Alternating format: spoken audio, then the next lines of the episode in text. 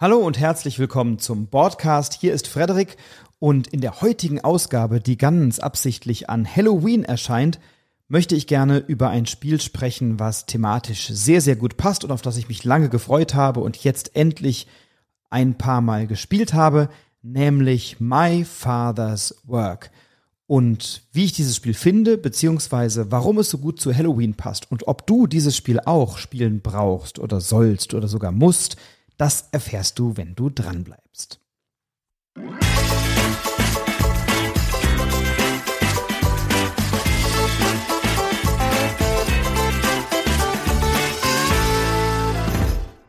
Draußen wird es dunkel und die gruseligen Gestalten laufen durch die Stadt und schreien Süßes, sonst gibt's Saures oder ähnliches und ein bisschen so ist es bei My Father's Work auch. In diesem Spiel übernehmen wir nämlich die Rolle von verrückten Wissenschaftlern oder Wissenschaftlerinnen.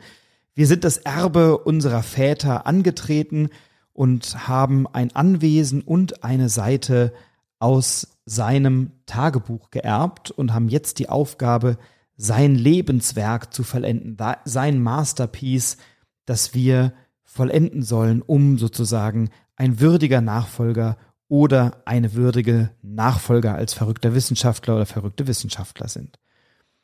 Dieses Spiel ist konzipiert von dem Autoren T.C. Pitty dem Dritten oder Patty dem Dritten und erschienen in den Renegade Game Studios. Bei Boardgame Geek ist es mit einer Wertung von 8,1 sehr gut bewertet und es hat eine Komplexität von 3,17 und rangiert auf Rang 1084 aktuell.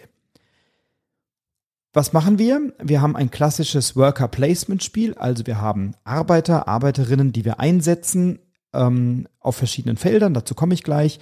Wir haben Aufträge, die wir erfüllen, die wir also auf der Hand haben oder im Spiel haben, äh, für die wir Ressourcen brauchen, für die wir äh, unterschiedliche Voraussetzungen geschaffen haben müssen, um sie zu erfüllen.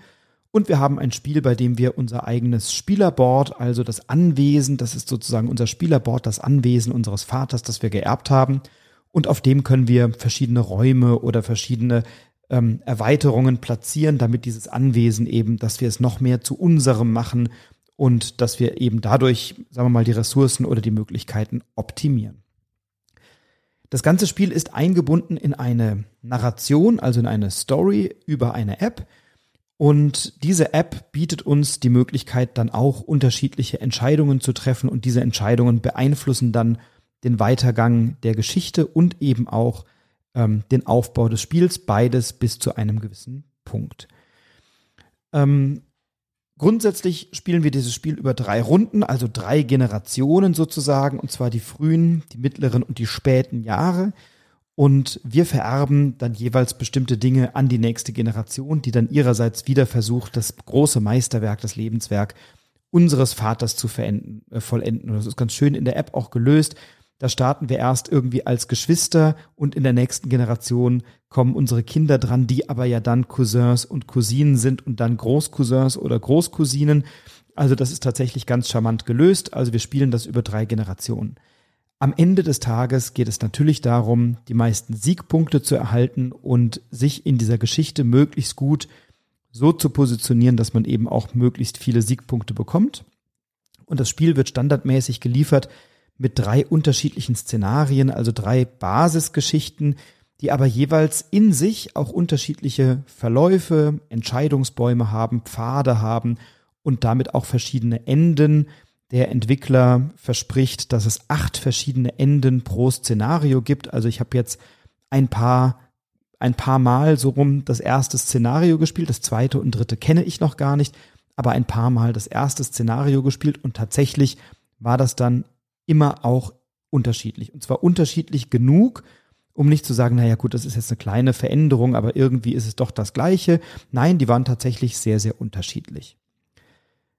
Was machen wir in dem Spiel? Wir haben dort verschiedene Worker, verschiedene Arbeiter, und zwar einmal uns selbst, also den verrückten Wissenschaftler oder die verrückte Wissenschaftlerin.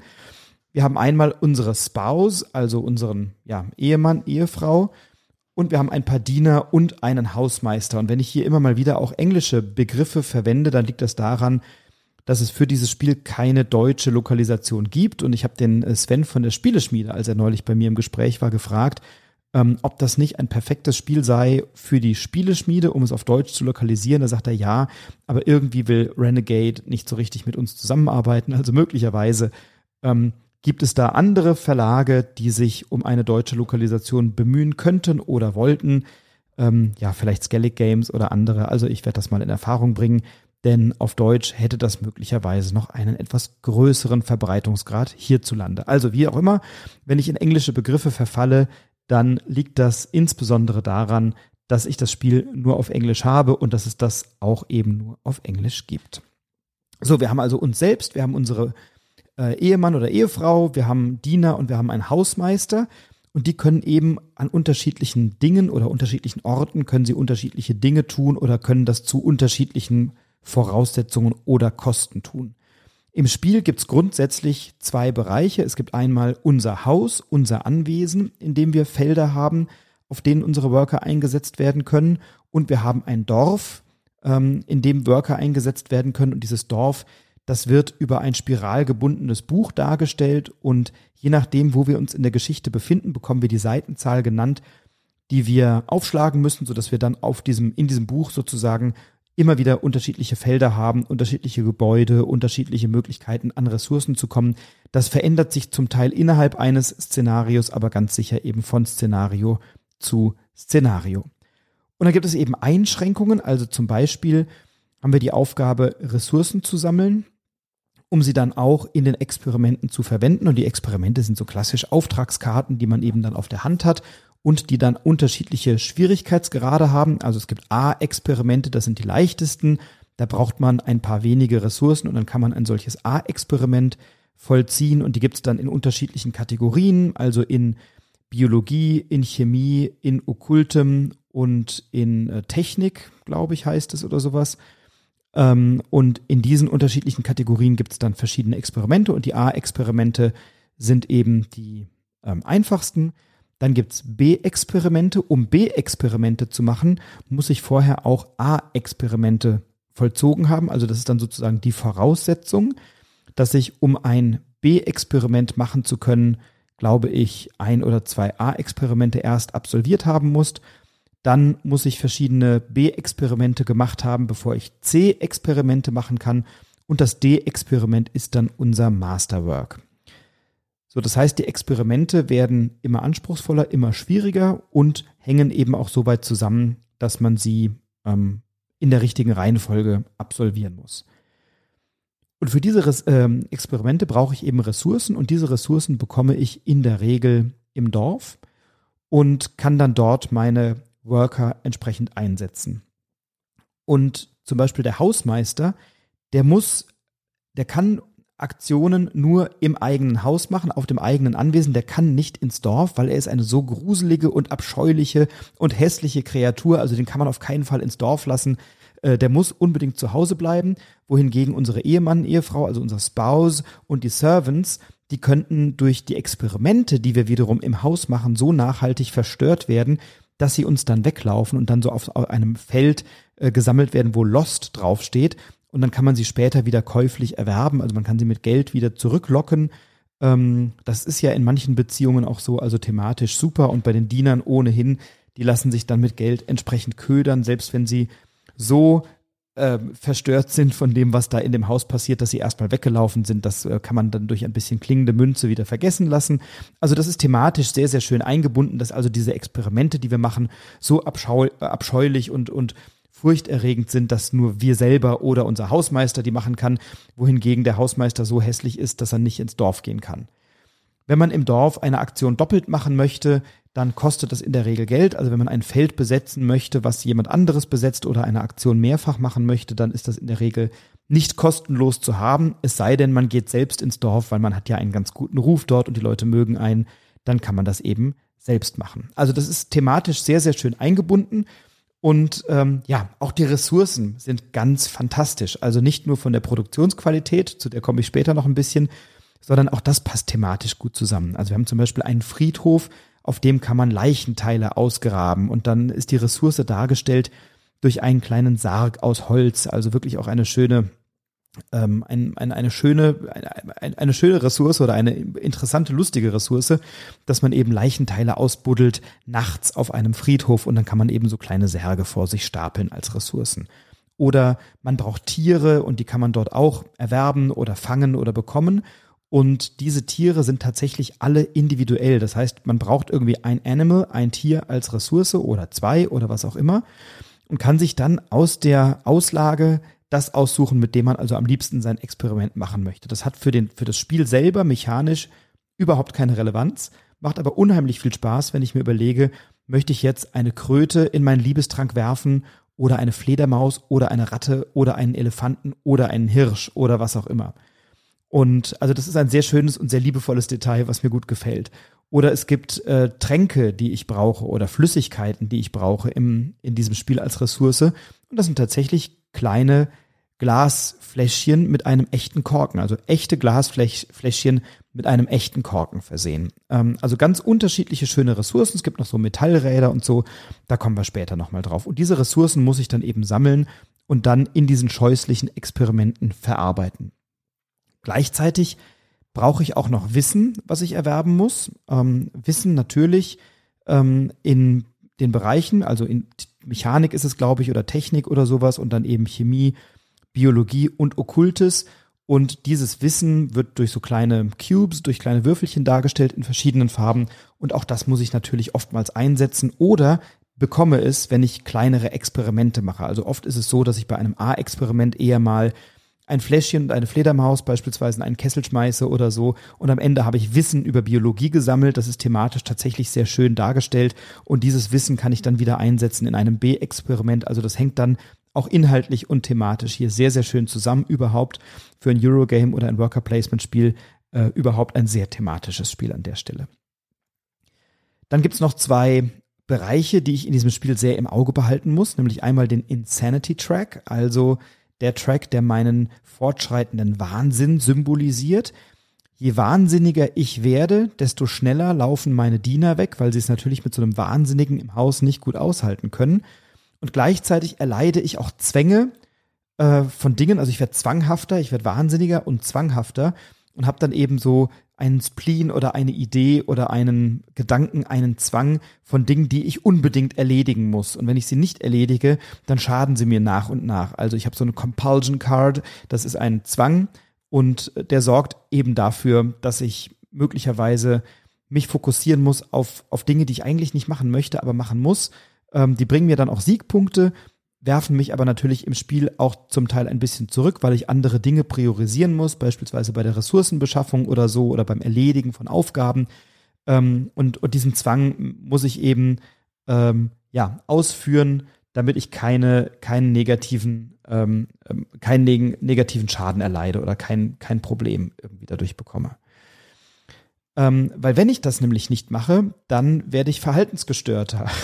also wenn ich meine Zwänge nicht im Griff habe, werde ich immer verhaltensgestörter und dann kriege ich tatsächlich Nachteile, die sich mindestens auf meine Generation, manchmal aber auch auf das ganze Spiel sozusagen äh, erstrecken und die mich dann im Spiel also massiv behindern und zurückwerfen. Das möchte ich also nicht. Also man muss auch so den Wahnsinn immer im Auge behalten. Es gibt eben manche Aktionen, die sorgen dafür, dass man auf diesem Wahnsinn ein bisschen voranschreitet. Ähm, es gibt manchmal Dinge, wenn man sie erledigt oder nicht erledigt, kommt man da ein Stückchen weiter. Oder wenn man im Spiel eben bestimmte Entscheidungen trifft in der App, kann das dazu führen, dass man eben auch ein bisschen wahnsinniger wird und wenn man da nicht aufpasst, dann irgendwann eine Verhaltensstörung davon trägt. Also auch hier sehr thematisch, sehr fast schon lustig umgesetzt. Und dann gibt's den Creepy Track, also der Track, der anzeigt, wie unheimlich ich auf andere wirke, also wie creepy, wie unheimlich, wie ähm, abstoßend wirke ich denn auf das Dorf. Ähm, und dann gibt's eben so Aktionen, die sind so creepy, dass wir auf diesem Track eben voranschreiten. Und je nach Szenario gibt es einen Angry Mob Marker, also den Marker, der sozusagen markiert, wie aufgebracht sind denn die äh, Bewohnerinnen und Bewohner des Dorfes und ab wann warten sie mit Mistgabeln vor dem Scheiterhaufen auf uns? Ähm, das ist je nach Szenario auch unterschiedlich. Also die to Toleranzschwelle des Dorfes ist da unterschiedlich, was unsere Creepiness angeht. Aber natürlich ist doch klar, wenn wir nachts auf den Friedhof gehen und ein, zwei Leichenteile ausgraben und das jemand sieht, dass die Leute uns dann schon für sehr merkwürdig halten. Und dann müssen wir auf diesem creepy Track voranschreiten und dann begegnen wir einem Angry Mob und dürfen nicht mehr ins Dorf, zumindest nicht so lange, bis wir an Creepiness wieder verlieren. Ja, und das passiert eben auch bei bestimmten Entscheidungen, die wir in der Geschichte treffen. Und diese Entscheidungen treffen wir über eine App. Also wir haben eine Geschichte, die uns erzählt wird und manchmal haben wir dann in der App Möglichkeiten, eine Entscheidung für die gesamte Geschichte zu, zu treffen. Da müssen wir dann als Team abstimmen und uns entscheiden, was möchten wir, welchen Schwerpunkt wollen wir legen. Und wir haben Entscheidungen, die wir ganz individuell treffen und die dann zum Beispiel ja, das Setup des Dorfes oder unseres Anwesens oder der Geschichte beeinflussen. Also wir können zum Beispiel in einem Szenario einen Bürgermeister wählen.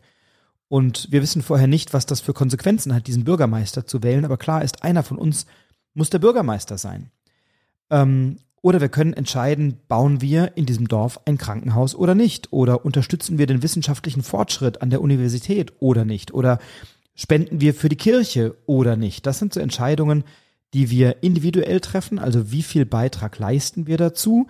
Oder die wir als Gruppe treffen, wollen wir das oder das? Oder wir wählen jemanden zum Bürgermeister, der dann eine Entscheidung trifft oder sowas. Also das sind schon Dinge, die dann der Geschichte eine ganz entscheidende Wendung geben. Und was mir richtig gut gefällt am Anfang, geben wir über die App unserem Dorf einen Namen. Also wir können entscheiden, wie dieses Dorf heißt und wir bewegen uns thematisch so, ja, im, im, im viktorianischen Zeitalter. Wir haben so ein Frankenstein-Setting. Unser Anwesen ist so ein bisschen außerhalb auf dem Hügel. Ne? Also das ist alles sehr thematisch und wir können dann eben unserem Dorf auch einen entsprechenden Namen geben und wir können auch unseren Charakteren, die wir spielen, einen Namen geben. Dann steht dann halt eben nicht Spieler 1 oder Player 1 oder es steht auch nicht Frederik, sondern ich kann eben entscheiden, wie ich in diesem Spiel heißen werde. Also Fredulescu oder keine Ahnung was. Und dann wird uns die App künftig auch mit diesem Namen adressieren. Und das ist tatsächlich sehr schön, weil wenn du eine individuelle Entscheidung triffst, bekommst du diese App in die Hand und dann steht Fredulesco, trifft deine Entscheidung. Und dann äh, muss ich eben rechts oder links mich entscheiden oder geradeaus oder irgendwo draufklicken. Und dann bekomme ich eine Konsequenz, die manchmal nur ich kenne, manchmal aber auch alle anderen. Ähm, auch ein sehr schönes Element. Manche Entscheidungen, die wir eben treffen in diesem Spiel, beeinflussen dann auch das Setup des Spiels über ein spiralgebundenes Buch. Also wenn wir uns entscheiden, ein Krankenhaus zu bauen, dann blättern wir halt eine Seite weiter und dann ist eben ein Krankenhaus. Oder wenn wir entscheiden, den Bau der Kirche zu unterstützen äh, und wir schaffen das, dann blättern wir halt auf eine Seite, wo eine Kirche gebaut ist und dann erfahren wir, was wir dort für Aktionen oder für Möglichkeiten haben, weil auch das ist uns natürlich vorher nicht klar. Wir haben dann noch die Möglichkeit, unser Anwesen aufzuwerten ähm, und so ähm, ja, äh, Plättchen in unser Anwesen zu legen. Also rein mechanisch legen wir da Plättchen rein, natürlich, und können die aber auch dann nutzen, beziehungsweise die stehen uns dann einfach als Vorteil zur Verfügung.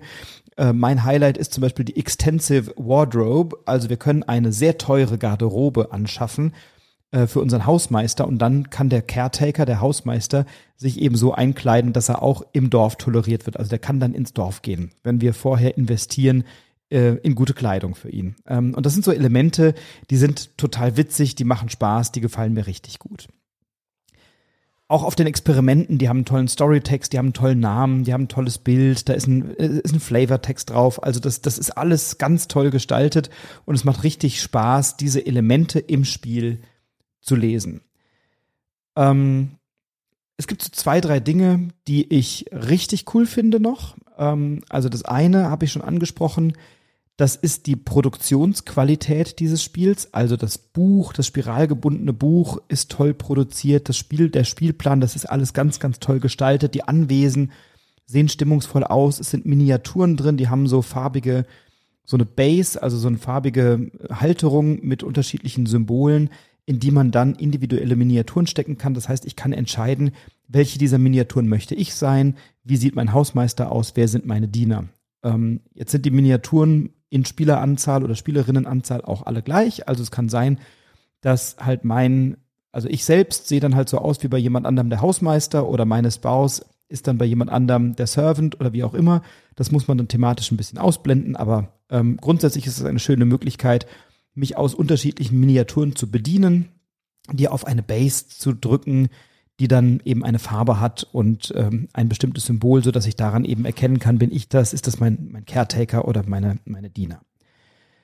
Was ich auch richtig cool finde, ist, dass die Story unterschiedliche Entscheidungswege hat, dass die Story acht Enden hat, dass wir unterschiedliche Pfade gehen können und dass diese Stories dann eben auch abwechslungsreich sind und einem auch individuelle Entscheidungen ähm, aufzwingen, die dann auch wieder eine Konsequenz haben. Und ne, beispielsweise, wenn wir dann eben ein Gebäude bauen oder eben nicht, dass das dann in diesem Dorf steht und dass wir dann einfach in dem Buch umblättern und plötzlich hat sich das Dorf verändert. Wir haben da eben dann andere Aktionen. Was mir richtig gut gefällt, ist die Ausstattung des Spiels. Also, ähm, wenn ihr euch da mal Bilder oder Fotos äh, von ansehen wollt, da sind Dinge drauf, die sind wirklich aller Ehren wert. Ähm, ich habe auf Broadcast-Brettspiel-Podcast bei Instagram ähm, ein paar Fotos hochgeladen in, einer, in einem Beitrag schon vor längerem. Und da könnt ihr euch mal anschauen, wie richtig, richtig toll dieses Spiel produziert ist. Also ich habe schon gesagt, es gibt so kleine Holzsärge und die sehen auch nicht alle gleich aus. Die haben unterschiedliche Formen, die sind unterschiedlich lackiert, die haben unterschiedliche Farben. Also ähm, das ist schon echt à la Bonheur. Oder die unterschiedlichen Tiere, die sind nicht einfach irgendwie aus Holz ausgesägt, nein, die sind in der entsprechenden Farbe angemalt. Die Fledermaus ist schwarz, der Elefant ist grau, der Frosch ist grün. Und ich kann mir dann eben eines dieser Tiere aussuchen. Ich habe in einem wunderbaren Inlay, auch das finde ich ja toll, wenn es bei einem Spiel Aufbewahrungsmöglichkeiten für die ganzen Ressourcen geht. Und das ist wirklich so, in diesem Spiel ist alles an seinem Platz, alles ordentlich und super und sauber verräumt und alles passt in die sehr große und sehr opulente Schachtel hinein.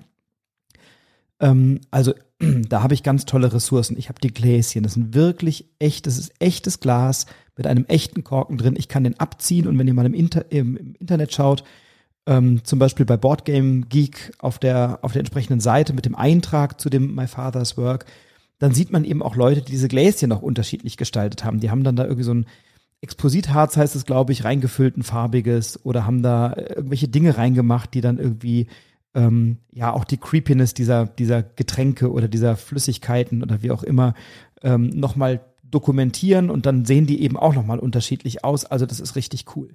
Dann sind so kleine Metallräder drin, so Gears, so Zahnräder. Und die sind auch unterschiedlich. Da gibt's welche mit großen Zacken, mit kleinen Zacken, mit Speichen, ohne Speichen. Ähm, also auch die sind sehr unterschiedlich, so dass ich mir wirklich aus diesen Ressourcen etwas nehmen kann, auf das ich gerade Lust habe. Und die haben auch ein bisschen unterschiedliche Farbe. Die einen sind ein bisschen silberner, die anderen Kupferfarben und so. Also auch das ist für das, für den, für das Thema des Spiels völlig unerheblich, also für die, sozusagen für die Mechanik des Spiels völlig unerheblich, weil ob ich mir jetzt das eine Zahnrad oder das andere oder das eine Tier oder das andere oder den einen Sarg oder den anderen nehme, ist erstmal irrelevant. Aber natürlich für die Thematik des Spiels und für die thematische Einbettung ähm, ist das ganz wunderbar und ganz fantastisch. Also das Spiel hat auch sehr viele Elemente, die mich wirklich begeistern und die mich auch in das Thema hineinziehen. Ähm, ich komme mir wirklich vor wie ein verrückter Wissenschaftler, wenn ich jetzt überlege, was ich alles machen muss, ein, ein, ein Blood Curse, also ein, ein, Blutfluch oder eine Blutrache oder sowas, ähm, oder ein Blutritual vollziehen und dann kann ich erst zum Werwolf werden und dann kann ich erst am Ende an dem und dem arbeiten oder so. Also das passt alles ganz wunderbar zusammen oder dass ich eben erst etwas entwickeln muss, um daraus dann wieder Wissen zu gewinnen. Es gibt aber auch ein paar Dinge an diesem Spiel, die mich, äh, die mir nicht gut gefallen und einige frustrieren mich sogar regelrecht und auch die möchte ich nicht äh, unter den Tisch fallen lassen. Ähm, was ich zum Beispiel sehr anstrengend finde oder sehr, ähm, ja, manchmal ein bisschen frustrierend oder, oder ein bisschen lästig, ja, lästig ist vielleicht das bessere Wort, lästig finde, ist, dass ich Ressourcen, die ich gesammelt habe, also Geld, also gibt natürlich auch Münzen, auch echte Münzen. Wenn ich Geld gesammelt habe oder wenn ich ähm, äh, diese Zahnräder habe oder diese Flüssigkeiten oder die Tiere oder die Särge, dann kann ich die nicht in die nächste Generation aufheben. So, das heißt, wenn ich nach drei Runden Early, Middle und Late Years in meiner Generation, das heißt, ich habe da irgendwie mich selbst, meine Spouse, den Caretaker und ein oder zwei Diener. Dann habe ich pro Runde also vier bis fünf Aktionen. Und wenn ich dann so drei Runden spiele, habe ich eben so zwölf bis 15 Aktionen. Das ist so in etwa die Größenordnung pro Generation. Dann habe ich möglicherweise Ressourcen übrig oder ich habe gerade um ein Element diese Ressource irgendwie nicht bekommen und dann kann ich alle Ressourcen in der nächsten Generation entsorgen, Die kann ich also nicht in die nächste Generation vererben, was manchmal thematisch Sinn macht. Also klar kann ich Tiere vielleicht nicht in die nächste Generation retten. Wie lange soll denn dieser Frosch auch leben? Oder dass die Leichenteile vielleicht irgendwie verfaulen oder verwesen bis in die nächste Generation, das ist mir komplett einsichtig.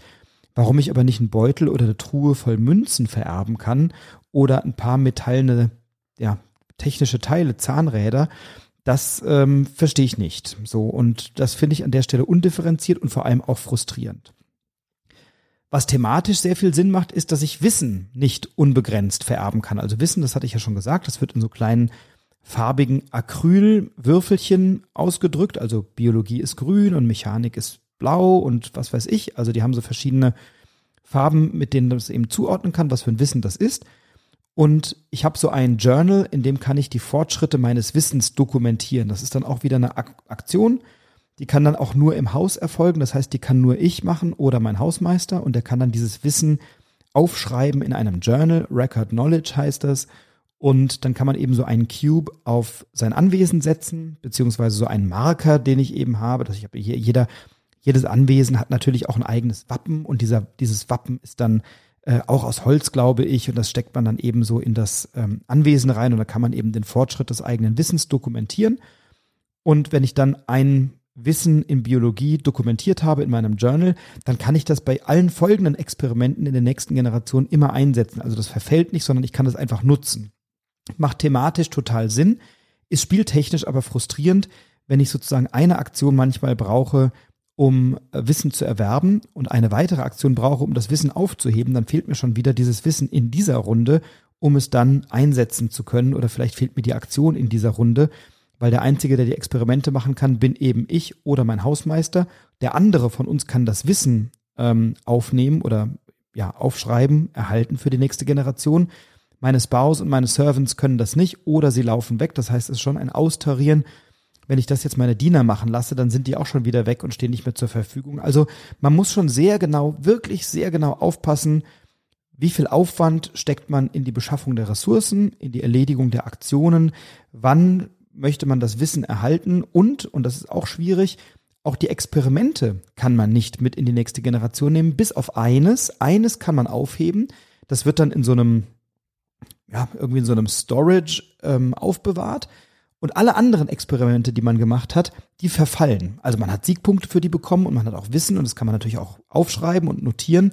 Aber wenn ich dann noch schnell ein Experiment vollziehe, für das ich noch eine andere Belohnung bekäme, dann kann ich das eben nicht übertragen. Und da ist das Ressourcenmanagement aus meiner Sicht manchmal unökonomisch und ineffizient und vor allem ähm, gelegentlich auch wirklich frustrierend, wenn ich jetzt gerade so mit Ach und Krach mein Experiment vollzogen habe, dann eine Belohnung bekomme und dann aber diese Belohnung eben nicht mehr ähm, nicht mehr aufbewahren kann. Wenn ich das Experiment aber nicht mache, kriege ich weder die Belohnung noch die Siegpunkte. Ähm, und dann habe ich vielleicht eine Aktion, die ich nicht brauche. Also dieses Management, wann macht welcher Arbeiter welche Aktion, ähm, das finde ich bei diesem Spiel an der einen oder anderen Stelle wirklich schwierig und auch wirklich manchmal etwas unausgewogen. Das ist frustrierend, ähm, weil ja, ich habe schon so wenige Aktionen und dafür ähm, muss ich dann immer gucken, wo ich bleibe und wie ich diese Aktionen in diese Experimente münden lasse und so. Also das auszutarieren ist selbst für einen erfahrenen Worker Placer wie mich nicht so einfach. Aber ja, das Spiel hat ja auch eine Komplexität von über drei. Was will ich mich denn hier eigentlich beschweren? Das Spiel, und auch das muss ich als kleinen Kritikpunkt anbringen für ein Worker Placement Spiel, mit dem ich drei Generationen lang jeweils vier oder fünf Aktionen habe, dauert halt auch lange. Also, wenn ein Worker Placement Spiel so seine zwei, zweieinhalb Stunden dauert, bin ich einverstanden. Dieses Spiel dauert locker dreieinhalb oder manchmal vier. Ich habe es auch schon fünf Stunden lang gespielt. Da waren wir auch fairerweise zu viert. Ähm, aber zu viert willst du dieses Spiel nicht spielen. Ähm, zu viert dauert dieses Spiel unangemessen lange und es bringt keinen Mehrwert, dieses Spiel zu viert zu spielen. Im Gegenteil, es, ver es verlängert einfach nur ähm, die Spielzeit. Du hast aber nicht nennenswert was davon. Also ich empfehle das Spiel zu zweit, maximal zu dritt. Zu zweit ist es ganz cool, also macht es wirklich auch Spaß. Zu dritt dauert es entsprechend länger, ohne dass ich von diesem, äh, von dieser längeren Spieldauer wirklich einen Mehrwert habe und so richtig viel kommunizieren wir in dem Spiel auch nicht miteinander. Und zu viert ist das Spiel wirklich Hölle, zumal du manchmal ja auch dann jemanden hast am Tisch, der ein bisschen was länger nachdenkt und so. Und da hast du einfach eine ewige Downtime. Bis du wieder dran bist, gehen dann mal locker irgendwie, weiß ich nicht, manchmal 10, 15 Minuten ins Land oder so und dafür dauert das dann ewig. Ähm, die Regel, die Spielanleitung habe ich als manchmal etwas unklar und unintuitiv empfunden.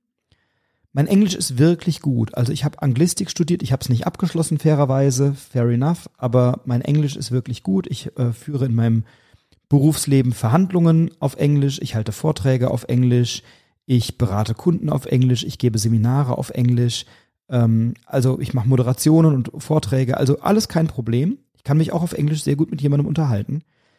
Allerdings hat das Spiel ähm, eine, eine Spielanleitung, die verständlich ist von der Sprache, die aber nicht immer eindeutig beschreibt, was da jetzt gerade passiert und viel Raum lässt für Interpretation. Und wir haben in unserer ersten Partie manche Dinge dann irgendwie gehausregelt, weil wir es in der Anleitung nicht verstanden haben. Und dann habe ich es nochmal im Internet nachgelesen, in Foren oder bei Boardgame Geek und habe dann gesagt, ach so meinen die das. Ja gut, wenn man es weiß, aber so richtig erkannt habe ich es eben nicht.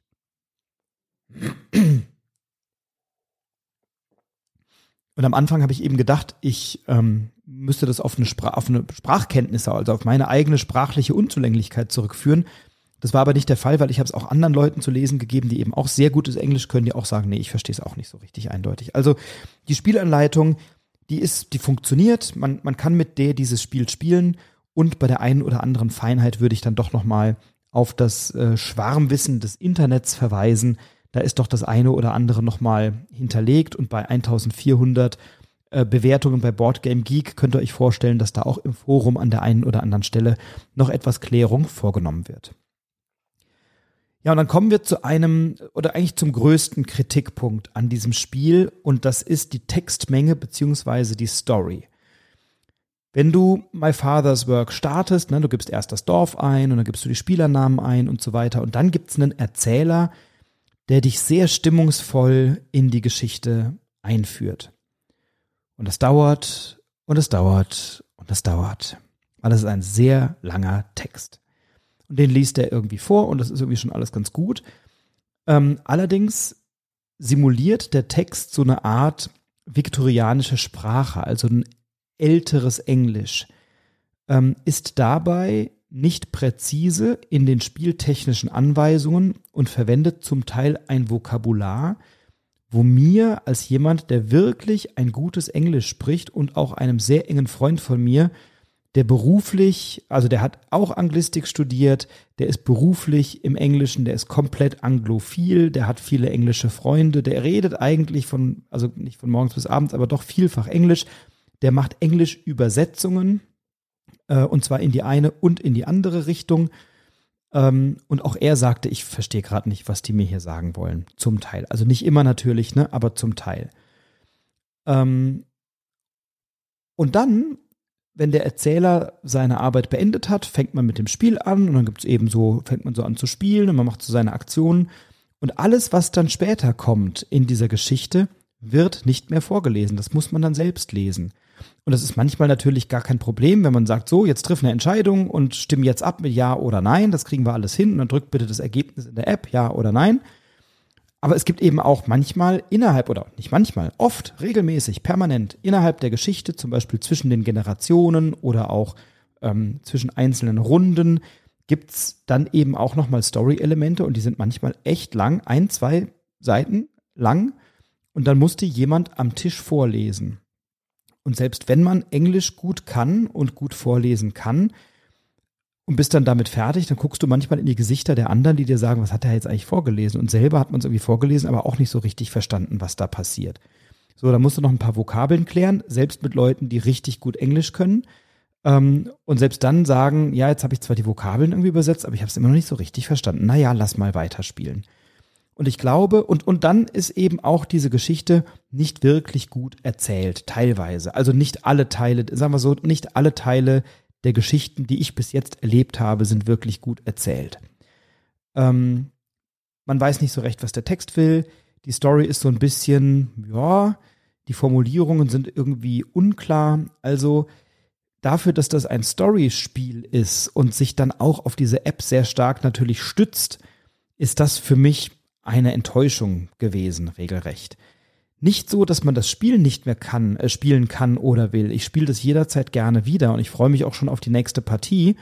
Aber es ist eben dadurch ein bisschen anstrengend. Also, wenn du nicht so richtig gut im Englischen bist, nicht so richtig fit oder vielleicht auch niemanden hast, der das gut vorlesen kann, ähm, ja, man kann das natürlich gemeinschaftlich selbst lesen, aber auch dann geht so ein bisschen Atmosphäre verloren. Aber wenn du niemanden hast, der so einen Text gut und flüssig und stimmungsvoll vorlesen kann ähm, und auch die Kondition hat, einen englischen Text länger vorzulesen, dann Finger weg. Oder wenn du selber dich mit dem Lesen eines englischen Textes schwer tust oder mit einer Spielgruppe spielst, die sich mit dem Lesen englischer Texte schwer tut, auch dann ein bisschen Finger weg. So, kann man natürlich sagen, was beschwert er sich äh, über ein englisches Spiel, wenn er sich ein englisches Spiel kauft? Ja, aber es gibt natürlich viele andere englische Spiele. Da ist auch die Spielanleitung kein Problem. Die lese ich alle, die verstehe ich alle und die erkläre ich auch allen. Bei dem Spiel habe ich mich mit der Story zum Teil etwas schwer getan. Vielleicht liegt es an mir, vielleicht liegt es an anderen. Ähm, ich glaube aber, es liegt auch ein bisschen am Text. So, und was mich wirklich stört und was ich wirklich nicht verstehe, ist, dass die Story dieses Spiels nicht wirklich mit allen unseren Entscheidungen harmoniert. Nanu, widerspricht er sich da nicht ein bisschen? Hat er nicht eben noch die Story dafür gefeiert oder die App dafür gefeiert, dass sie verschiedene Pfade hat und so? Ja. Gleichzeitig gibt es manchmal Entscheidungen, die wir individuell treffen und die haben dann eine Konsequenz unmittelbar. Also die bringen uns dann eine Belohnung oder eine Bestrafung. Die haben aber nicht immer, und ich betone nicht immer, weil manchmal eben schon, aber nicht immer eine Auswirkung auf die Gesamtgeschichte. Und das finde ich dann schade. Also dann ist mir das da zu wenig ausdifferenziert.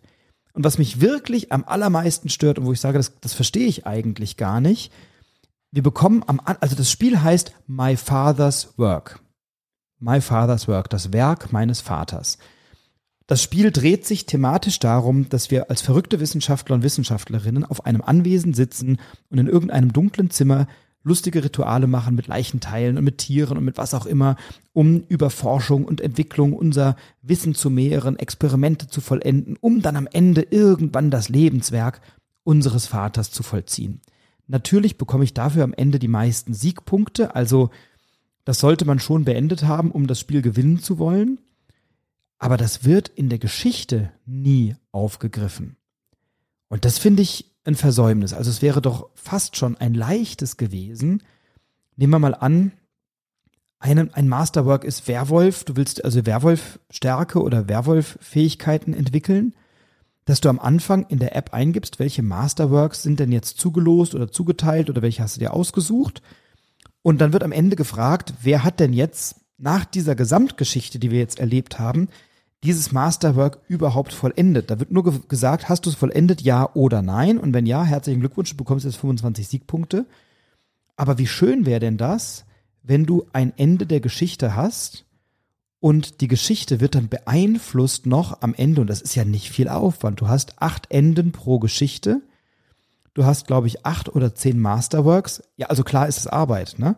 Aber du musst dir ja dann nur noch überlegen, wie verändert sich jetzt das Ende dieser Geschichte, wenn der Typ jetzt da Werwolfstärke entwickelt hat? Oder wie verändert sich möglicherweise diese Geschichte, wenn da jetzt ein Liebestrank allen zur Verfügung steht? Oder wenn eine Zeitmaschine kommt?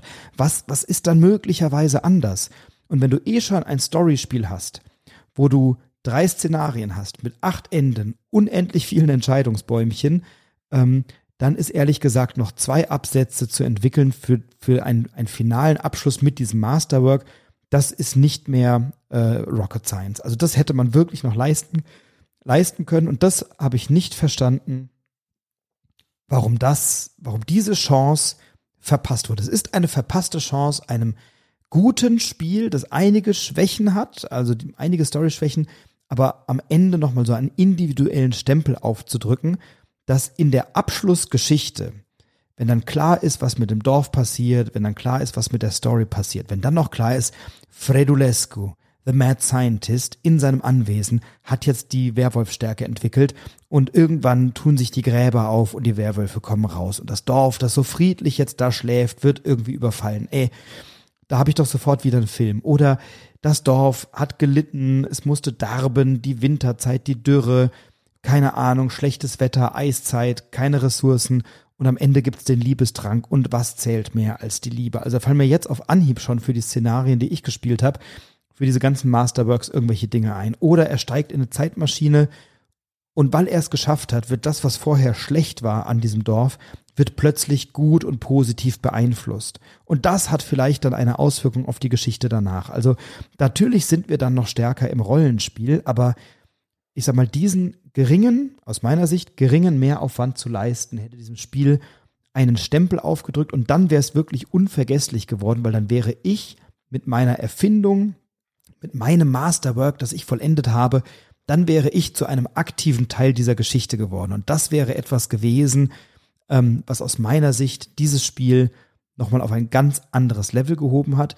Zumindest in den, ich muss das als Disclaimer sagen, in den Enden, die ich hatte und in den Szenarien, die ich gespielt habe, hat das am Ende keine Rolle gespielt, außer ähm, dass ich Siegpunkte bekommen habe. So. Und so bleibt von diesem Spiel im Fazit ein gemischter Eindruck, ehrlich gesagt. Ähm, das Spiel ist großartig produziert, das sieht toll aus. Es ist spielbar, also es ist ne, rein spieltechnisch gut spielbar und man versteht dann, was man da machen muss. Ich würde es nie wieder zu viert spielen, glaube ich, eher zu zweit, maximal zu dritt. Ähm, ich mag das Setting, ich mag den Humor, ich mag die Qualität der Materialien. Ich hantiere gerne mit den Elementen, die mir das Spiel bietet. Ähm, ich, ich mag es zu gucken, wie wird meine, wie kann ich meine Creepiness beeinflussen oder meine Insanity im Griff halten, um eben nicht zu viele Zwänge zu haben und wie muss ich mit den Ressourcen haushalten, auch wenn ich schon sagte, dass das anspruchsvoll ist. Das sind alles Dinge, die mir viel Spaß machen an diesem Spiel. Leider die Qualität der Story, die, die Länge der Geschichte, auch die Länge des Spiels halten mich davon ab, es häufiger zu spielen ähm, und mich so richtig auf, die, auf das nächste Szenario oder die nächste Story zu freuen. Ähm, und das ist bei einem Story-Spiel natürlich dann schon ein bisschen traurig. Und nicht nur, weil die Story schlecht ist. Die ist gar nicht schlecht. Die ist jetzt auch nicht so wahnsinnig außergewöhnlich, dass du denkst, ui, in so einer Gothic Novel, also so einem Schauerroman oder so, habe ich sowas noch nie gehört. Das ist es nicht. Nein, aber die ist schon an sich okayisch. Aber sie reißt mich eben auch nicht vom Hocker und sie ist zu lang und oft eben auch zu umständlich. So. Trotzdem werde ich das Spiel behalten. Ich werde es auch weiter spielen. Ich werde auch sicherlich noch den einen oder die andere für dieses Spiel immer wieder neu begeistern. Möchte aber, dass du weißt, wenn du über eine Anschaffung dieses Spiels nachdenkst, dass es eben so ein paar Elemente gibt, die das Spiel schwerer zugänglich machen, als es eigentlich nötig wäre. Weil wir spielen ein Worker Placement Spiel mit Auftragskarten, in dem wir ein bisschen unser Anwesen verändern und dem unsere Entscheidungen das Dorf beeinflussen und das hat wieder Auswirkungen auf bestimmte Tracks, die wir irgendwie im Blick haben müssen. Also nichts, was auf der spielmechanischen Ebene nicht schon mal irgendwo da gewesen wäre. Ne? Dass ich auf bestimmten Tracks nach vorne kommen will, auf anderen vielleicht eher nicht oder dass ich ähm, Experimente machen will oder eben nicht. Das sind alles Dinge, die gab es schon mal, die wird es auch wieder geben und die äh, sind solide und gute Zutaten in so einer Mixtur und gleichzeitig sind an der einen oder anderen Stelle, glaube ich, ein paar Gelegenheiten, ein paar Chancen verpasst worden, die sicherlich dem Spiel nochmal gut getan hätten und die nochmal einen besseren Schliff gebracht hätten. Und ja, ich sag mal, wenn ich so ein gutes App-Spiel spielen will in einer kleineren Gruppe, dann würde ich vermutlich immer eher zu Destinies greifen, was ich zu zweit oder zu dritt gut spielen kann, was deutlich schneller geht, wo ich aus meiner Sicht eine bessere Geschichte habe mit den, ich sag mal, Übersetzungsunzulänglichkeiten, die ich im Interview mit dem äh, Sven von der äh, Spieleschmiede, Spieleoffensive schon thematisiert habe. Ähm, aber ich habe da andere Interaktionsmöglichkeiten, es ist ein bisschen zugänglicher, es ist nicht ganz so kompliziert, ähm, es ist nicht ganz so umständlich an der Stelle. Also Destinies würde ich dann erstmal wieder bevorzugen. Oder wenn ich in einer größeren Gruppe spielen will, dann spiele ich Forgotten Waters, ein Piratenspiel, wo ich auch über eine App Entscheidungen treffen kann und wo ich gemeinsam als Gruppe Dinge entscheide und individuell Dinge entscheide ähm, und wo die Stimmung und das Flavor über die App auch nochmal besser oder anders gut und zugänglicher gelöst sind. Also da gibt es eine ganze Reihe von anderen Spielen, die ich da momentan bevorzugen würde. Und natürlich möchte und werde ich auch die anderen Szenarien von My Father's Work kennenlernen.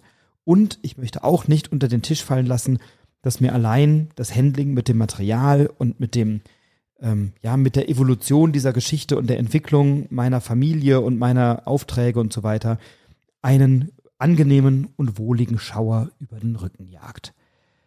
Also, das eine ausführlichere Betrachtung, Rezension von My Father's Work von den Renegade Game Studios, TC Petty dem dritten oder Pitty dem dritten.